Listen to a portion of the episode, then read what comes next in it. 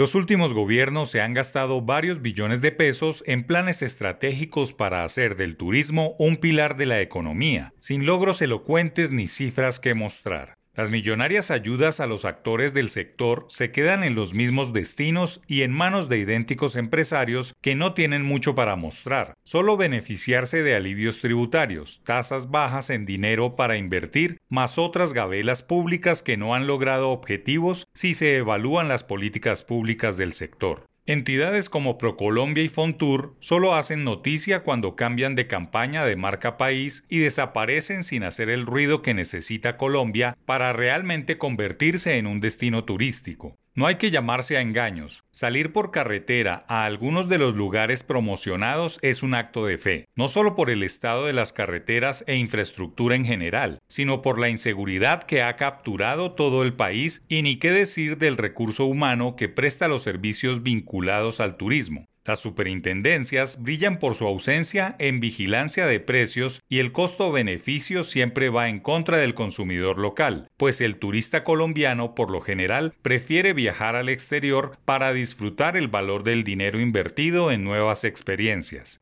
Todas las últimas administraciones presentan un plan estratégico para potenciar el turismo casi con los mismos términos. Solo se enfocan en los mismos destinos de siempre y con los mismos jugadores. Puede decirse que no hay nuevos destinos ni jugadores en el mercado hace por lo menos dos décadas, y que el peor enemigo de las políticas públicas para incentivar el turismo es no tener políticas de seguridad para atraer turistas locales y extranjeros. Cada semana abundan las noticias de robos, asesinatos, acoso, mal servicio hotelero, aeroportuario y abuso al turista, que hablar de convertir a Colombia en una potencia es una broma. A las autoridades se les olvida que hay seis ciudades colombianas de medio centenar entre las más violentas del mundo, Cali, Cúcuta, Palmira y Buenaventura, y que si se amplía a las 100 aparecen unas cuantas otras, destapando una realidad inocultable, y es que la violencia reinante que ahuyenta a los turistas y que hace que hablar de turismo sin arreglar el orden público es un engaño. Ni qué decir en términos de infraestructura. No es sino mirar el caso del aeropuerto de Cartagena o de Manizales, dos capitales muy turísticas que no cuentan con terminales aéreas apropiadas para revitalizar el turismo.